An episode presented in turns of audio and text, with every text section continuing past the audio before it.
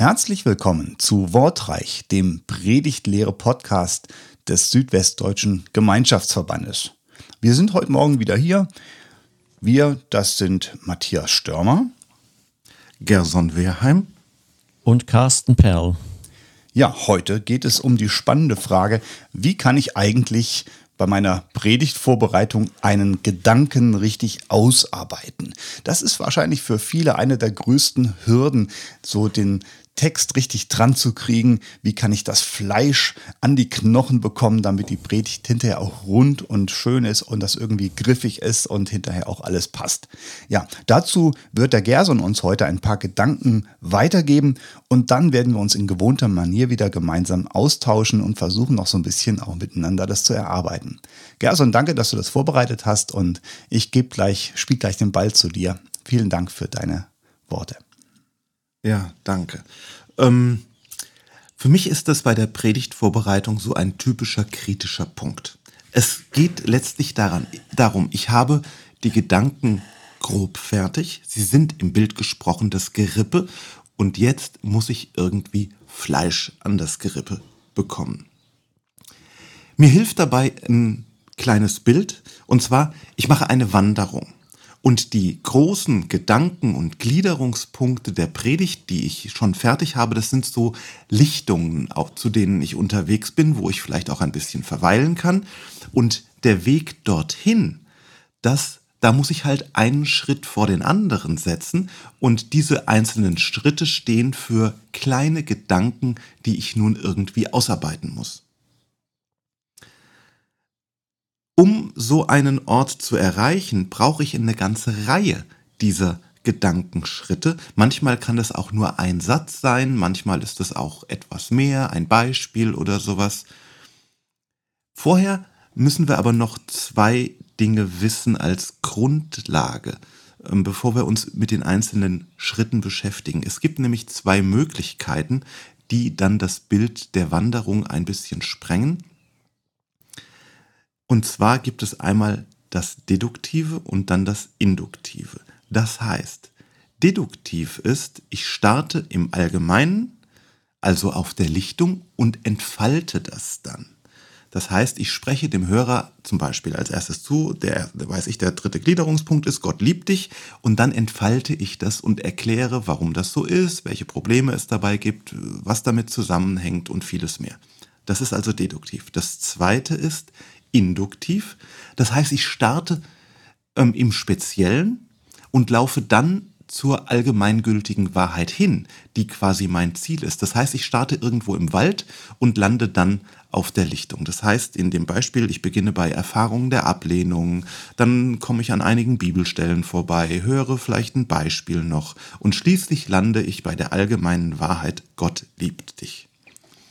Das wären zwei Möglichkeiten, von denen es gut ist, sie zu kennen. Es gibt Prediger, die bevorzugen die eine und es gibt Prediger, die bevorzugen die andere. Meistens ist die ganze Predigt dann schon so aufgebaut. Und jetzt gucken wir die einzelnen Schritte an. So ein Schritt bei unserer Wanderung, also er steht für einen Gedanken, den ich entfalte, der, was kennzeichnet den? So ein Schritt bewirkt letztlich immer eine Veränderung.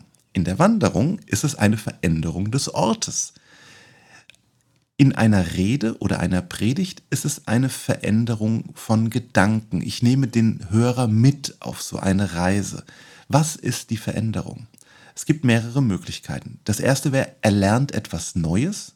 Das war jetzt aber interessant, das habe ich noch gar nicht gewusst. Oder er vertieft sein Wissen. Stimmt, das ist ein Aspekt, den ich zwar wusste, aber über den ich so tief noch nie nachgedacht habe. Oder er sieht etwas auf eine neue, frische Art und Weise. So habe ich das noch nie gesehen. Oder er fühlt etwas. Ja, stimmt, genau so geht's. Er fasst meine Emotionen, so geht's mir. Er fasst meine Emotionen in Worte. Oder er bekommt die Motivation, etwas zu tun. Das ist der nächste Schritt, das werde ich so machen. Das wären so die Ziele dieser einzelnen Schritte, wo ich den, beim Hörer etwas verändere. Die Frage, über die es lohnt nachzudenken, ist, welche Veränderung will ich eigentlich beim Hörer haben? Und hier stoßen wir auf mehrere Probleme, ähm, die alle gemeinsam haben, dass ich den Hörer nicht mitnehme. Ich lasse ihn im Bild unserer Wanderung gesprochen irgendwo alleine im Wald stehen, während ich schon längst an einem anderen Ort bin. Erster Punkt wäre dabei, die Schritte sind zu schnell. Der Prediger rennt in Gedanken vorweg, dass der Hörer gedanklich nicht mehr folgen kann. Er wird aussteigen. Das zweite ist, der Prediger macht keine Schritte, sondern Sprünge. Er springt von einem Gedanken zum anderen und der Hörer weiß überhaupt nicht, wie er dahin gekommen ist. Der dritte ist, ja, es gelingt dem Prediger nicht, eine gewisse Spannung zu halten. Das heißt, es gibt keine wirkliche Veränderung beim Hörer. Der Prediger tritt die ganze Zeit auf der Stelle, läuft ständig im Kreis herum und es passiert nichts, was den Hörer irgendwie vorwärts bringt oder begeistert. Dann sagt er, ja, der hat halt, äh, der ist von Allgemeinplatz zu Allgemeinplatz gegangen. Zu schnell, zu große Sprünge, keine Spannung. Was passiert dann? Langeweile. Und der Hörer steigt aus. Ich habe es tatsächlich mal erlebt bei der Rede eines Kollegen. Es war keine Predigt, sondern eine Moderation. Da rief plötzlich ein anderer Kollege, schon lange im Ruhestand, knapp 80 Jahre alt, mitten hinein, langweilig. Das macht man nicht. Aber er hat ausgedrückt, was alle dachten. Das heißt, in diesem Fall war es so, dass der Redner ständig im Kreis gelaufen ist und alle dachten, ja, wann kommt er denn endlich zum Schluss? So, das ist so was Grundsätzliches für diese Schritte. Und jetzt möchte ich verschiedene Schritte benennen, die Einzelschritte, ähm, um ähm, es gibt keine Regeln letztlich. Und die Ressourcen, was für Schritte könnte man denn da gehen, sind, ähm, das hängt ganz viel auch mit der Erfahrung des Hörers zusammen. Man muss damit spielen. Es gibt narrative Elemente, also Geschichten irgendwie. Man kann eine Beispielgeschichte erzählen. Manchmal ist die halbe Predigt davon ähm, wird äh, gefüllt. Ja, da gibt es historische Beispiele aus der Geschichte, da gibt es aktuelle Beispiele. Es gibt auch ähm, aus der Zeitung. Es gibt selbst erlebte Geschichten. Es gibt biblische Geschichten, die man als Illustration dazu ähm, bringt. Es gibt Vignetten. Eine Vignette ist ein kleines Bild. Ähm, das ist ein ganz kurzer Text und da kann man mehrere hintereinander bringen, ähm, die eine in sich abgeschlossene Szene sind. So kann man oftmals einen Hörer abholen. Bei biblischen Vignetten, also wenn ich nur so eine Geschichte so anteaser, ähm, wirst, ist es für Leute, die die Geschichte nicht kennen, schwer zu folgen. Dann fühlt sich das an wie Sprünge in der Predigt. Da wäre ich sehr vorsichtig, wo die Leute dann aussteigen. Es gibt Beschreibungen, Hintergrundinformationen. Es gibt dogmatische Erklärungen oder Definitionen. Es gibt eine bildhafte Sprache. Das wäre zum Beispiel das Bild der Wanderung. Es gibt praktische Beispiele, das wäre zum Beispiel, und Erlebnisse, das wäre das mit dem Kollegen, der langweilig gerufen hat. Es gibt rhetorische Fragen, es gibt persönliches, ein persönliches Bekenntnis, wo man sagt, bei mir ist das so und so. Es gibt Argumente, es gibt exegetische Informationen, es gibt Wortstudien, Griechisch, Hebräisch und Deutsch. Man kann zum Beispiel das Wort Sünde und erklären, dass das mit dem Wort Sund zusammenhängt und so weiter da sollte man nur aufpassen, dass man nicht Sachen, die alle wissen, dauernd wiederholt. Und es gibt auch persönliche Anrede, wo man dem Hörer sozusagen ins Herz spricht. So, das sind so ein paar Dinge, so eine Liste. Jetzt habe ich Folgendes gemacht. Ich habe mir aus einer Predigt aus dem Internet von Rick Warren einfach mal geguckt, wie macht der das. Und ich habe einen Gliederungspunkt genommen und in eine Tabelle eingefügt, auf der einen Spalte, in der einen Spalte seinen Text vom zweiten Gliederungspunkt transkribiert und übersetzt und in der anderen Spalte dann in kurzen Punkten geschrieben, was macht er. Und da würde ich euch mal gerne hineinschauen lassen. Ähm, für die Hörer im ähm, die an unserer Schulung teilnehmen, euch kann ich auch die Datei zuschicken. Die hänge ich dann einfach an. Da könnt ihr mal reingucken. Ich finde, es ist eine sehr lohnende Arbeit, wenn man das lernen will oder sein Portfolio an diesen Schritten erweitern will, dass man mal sich die Zeit nimmt, eine Predigt, die einem gut gefallen hat, von jemand anders zu nehmen und mal so Satz für Satz gucken, was macht er denn da? Da kann man ganz viel bei lernen. Rick Warren geht deduktiv vor. Er predigt über meine Identität in Christus. Predigtext 1. Petrus 2, Vers 9. Ähm, ihr seid ein heiliges Volk und so weiter. Und ähm, er hat fünf Punkte. Der erste ist, ich bin akzeptiert. Der zweite, ich bin wertvoll. Da legt er das Wort heilig aus. Ich bin geliebt, mir ist vergeben und ich bin fähig. Das ist so der Hintergrund. Ähm, die Predigt kann man sich auch anhören auf YouTube. Da gibst du einfach ein, Rick Warren und Learning My True Identity in Christ. So, er beginnt deduktiv. Zweiter Punkt, ich bin sehr wertvoll. Also er geht von der allgemeinen Wahrheit aus. Dann fasst er nochmal den ersten Punkt zusammen, bringt eine Überleitung und fasst dann nochmal den zweiten Punkt zusammen. Wir wollen akzeptiert werden. Aber, die Überleitung, wir wollen mehr. Zweiter Punkt, wir wollen wertgeschätzt sein. Dann kommt, und das bringt er immer wieder, eine persönliche Anrede. Ähm, das muss man sich trauen als Prediger. Die geht bei ihm so, du bist nicht nur völlig akzeptiert, du bist auch extrem wertvoll. Tatsache ist, du bist unbezahlbar. Dieses Wort unbezahlbar führt ihn dann zu einer Beispielgeschichte. Ich erzähle die jetzt nicht so, wie er sie sagt, sondern ich fasse sie kurz zusammen.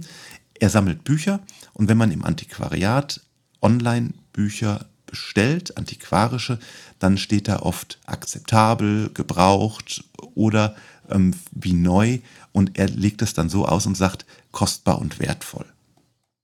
Dann bringt er wieder eine Übertragung, das gilt für dich, die, du bist nicht nur akzeptabel, du bist extrem wertvoll. Und jetzt bringt er einen Bibelvers als Zitat. Die zweite Beschreibung des Petrus deiner wahren Identität ist, ihr seid ein heiliges Volk, das Volk des Eigentums. Unterstreicht euch heilig und Eigentum. Diese beiden Worte implizieren extremen Wert. Dann kommt eine Worterklärung zum Wort heilig. Das kann man theologisch auch anders sehen. Ja, ähm, ich wäre da so nicht drauf gekommen, aber er macht es jetzt so und mir geht es ja nicht um den theologischen Inhalt, sondern um die Art, wie er es macht. Du bist heilig. Was bedeutet heilig? Es bedeutet wertvoll. Wir sprechen von der heiligen Stadt, das ist sehr wertvoll. Wir sprechen vom heiligen Land, wir sprechen von der heiligen Schrift. Alles, was man als heilig betrachtet, ist mehr als normal, es ist ungewöhnlich, es ist extrem wertvoll. Dann kommt wieder eine persönliche Anrede. Ähm, und dann kommt ähm, eine Fragestellung zur Vertiefung. Was ist das? Und das ist jetzt genial von ihm. Er beginnt jetzt diesen Gedanken heilig. Eigentlich könnte die Predigt jetzt schon fertig sein oder dieser Gliederungspunkt fertig sein, aber jetzt entfaltet er es. Und zwar stellt er eine Frage zur Vertiefung. Was ist das, das etwas wertvoll macht? Und dann entfaltet er im Stil, wie er es eben gemacht hat, zwei Gedanken. Das erste ist, etwas ist wertvoll, wer es besitzt. Und das zweite ist, etwas ist wertvoll, was jemand dafür bereit ist zu bezahlen. Eins bringe ich jetzt noch. Er bringt dann vier Vignetten als Beweis und um den Hörer abzuholen. Das sind diese kleinen Bilder. Der erste Gedanke ist jetzt, der erste Untergedanke ist, das erste, was etwas wertvoll macht, ist, wem es gehört. Dinge, die berühmte Menschen besessen haben, sind wertvoller.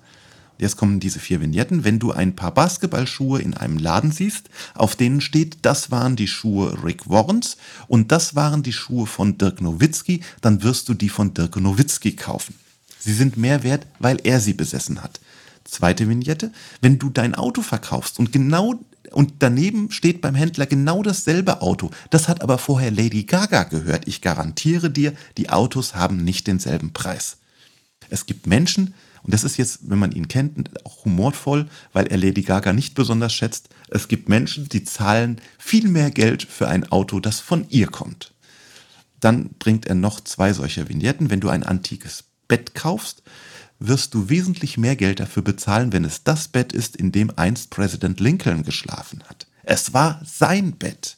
Und dann erzählt er noch ein persönliches Beispiel, dass er ein paar seltene Schriftstücke hat, unter anderem eins, eine Abhandlung über Kirche, über die Trennung von Kirche und Staat von Thomas Jefferson, was heute sehr viel wert ist. Ja, was ich schön finde bei ihm sind seine persönlichen Übertragungen und Zuspitzungen, ähm, die er bringt, den Mut, den Hörer direkt anzureden. Und so, ich schicke euch das zu und ähm, Hörer, die das vielleicht zufällig hören und ähm, das auch gerne hätten, die können eine Mail schreiben an podcast.evg-lachen.de. Dort kann ich es dann auch nochmal zuschicken. Ja, das waren so die Punkte. Fazit, es nimm den Hörer mit, und es ist wie so eine Kette. Ein anderes Bild wäre, dass man so eine Perlenkette hat, an der die Gedanken aufgereiht sind und sie sollten zusammenpassen und sie sollten irgendwie einen gesamten Bogen erzeugen. Und so kann ich Fleisch an das Skelett der Gliederung bringen. Wie geht's euch damit, meine lieben Kollegen? Ja, vielen Dank, lieber Gerson, für diese wertvollen Gedanken. Ähm, bei mir ist das Bild vom Wald natürlich sofort hängen geblieben. Ich bin ja ein sehr naturverbundener Mensch und, und weiß auch, ja, je nach Gelände kann ich ein bisschen schneller gehen, weil mhm. ich den Weg schon kenne oder im unbekannten Gelände muss ich ein bisschen langsamer gehen. Das ist mir auch so ein bisschen hängen geblieben. Tolles Bild. Mhm. Ja, ich kann das Ringen äh, um diesen Prozess gut nachvollziehen. Ich glaube, das kann jeder, der schon, schon mal gepredigt hat. Ähm, und äh, zur ernüchternden Erkenntnis äh, gehört vielleicht auch, dass man so viel predigen kann, wie man will.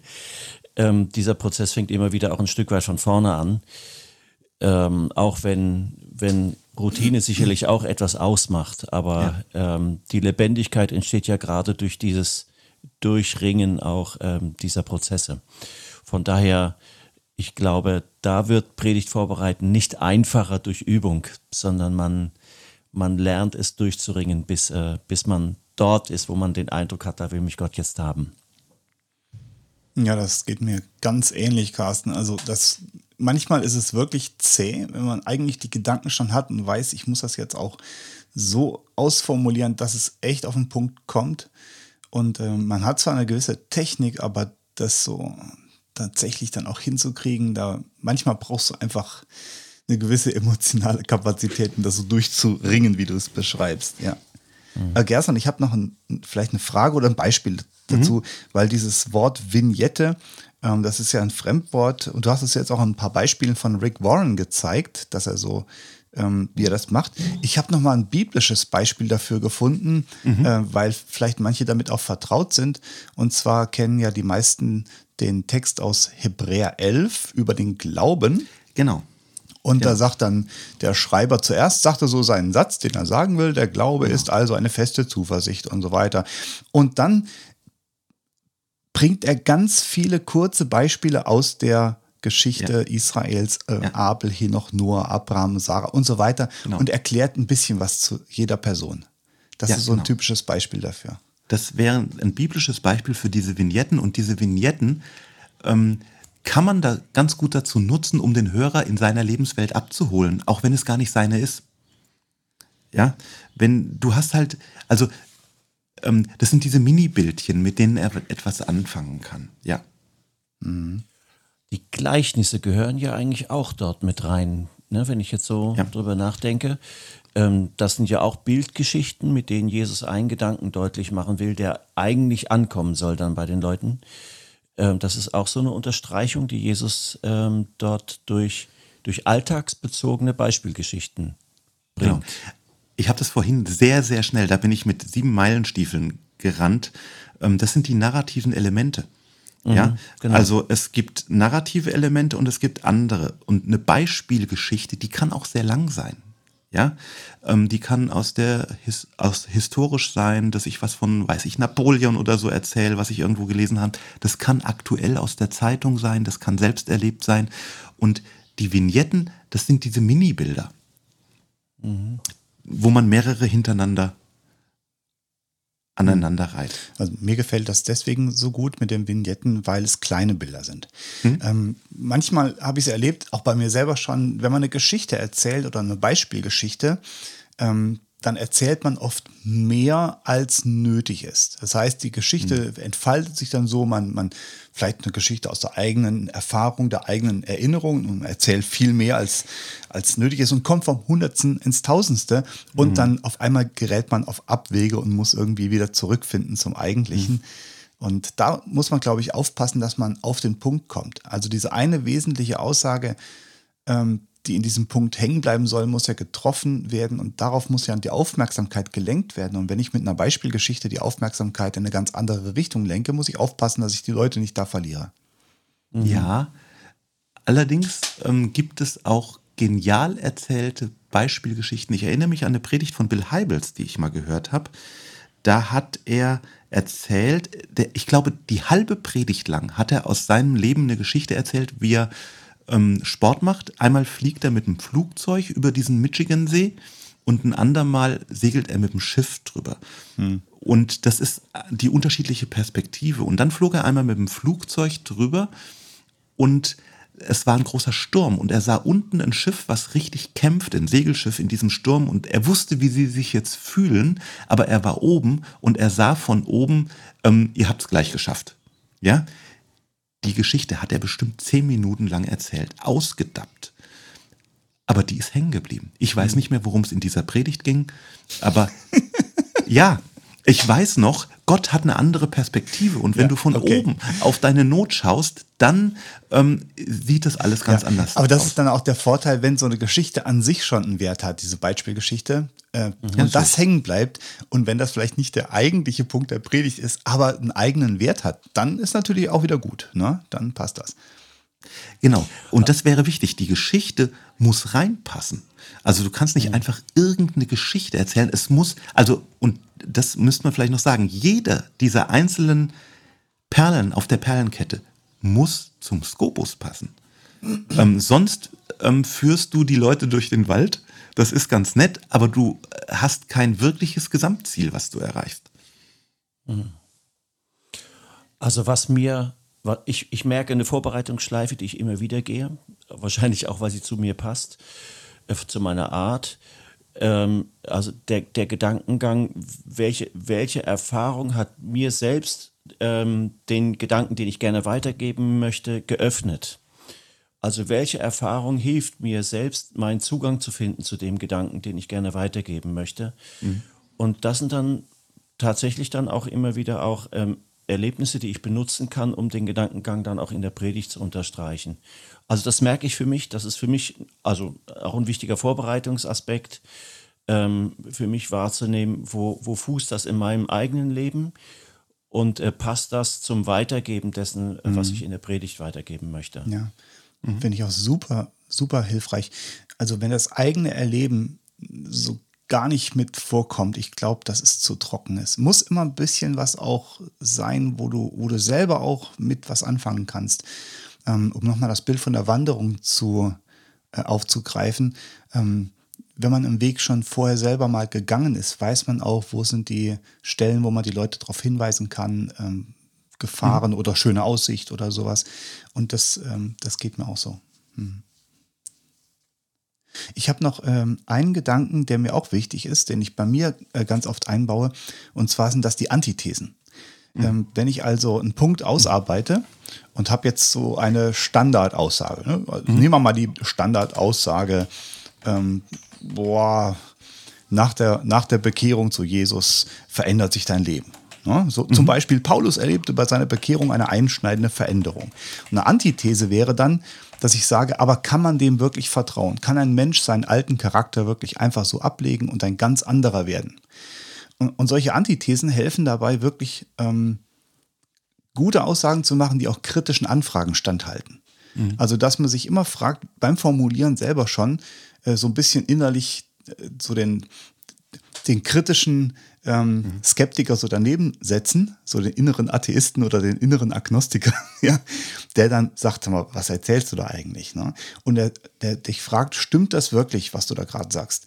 Ähm, Oder wie der ähm, Rick, Rick Warren das immer sagt, ja, aber wie soll das gehen? Mhm. Oder die Frage, erlebe ich das auch wirklich im Alltag oder ist das nur eine mhm. fromme Wunschvorstellung? Und solche Antithesen mit einzubauen, das, äh, das hilft wirklich, um auf den Punkt zu kommen. Ja, danke. Das ähm, fehlte noch in meiner Sache. Und es ist ja auch nicht vollständig, was ich sage. Ähm, Deswegen das sind wir ja hier. Ist mir, ja, ja, genau. Das ist mir auch bei, ich habe ja eine Predigt von dir mal sehr stundenlang analysiert und da ist mir das aufgefallen, dass du das ganz gerne machst und das habe ich auch von dir gelernt, dass du einfach beim Gegenteil beginnst und dann einen Weg gehst, bis du bei dem Satz bist. Das war ganz spannend. Mhm. Ja. Ich glaube, wir sind so langsam am Punkt angekommen. Es war, glaube ich, sehr, sehr kompakt und auch sehr, ja, brauchbar, was wir jetzt miteinander besprochen haben. Ich sage vielen Dank für euch, die ihr zugehört habt. Vielen Dank, Gerson, dir für deinen Impuls und Carsten auch vielen Dank fürs Hiersein. Herzliche Einladung, weiter dabei zu sein bei unserer Predigtschulung. Die nächsten Folgen kommen sicher. Bis dann, alles Gute und Gottes Segen. Tschüss, macht's gut. Ciao. Tschüss.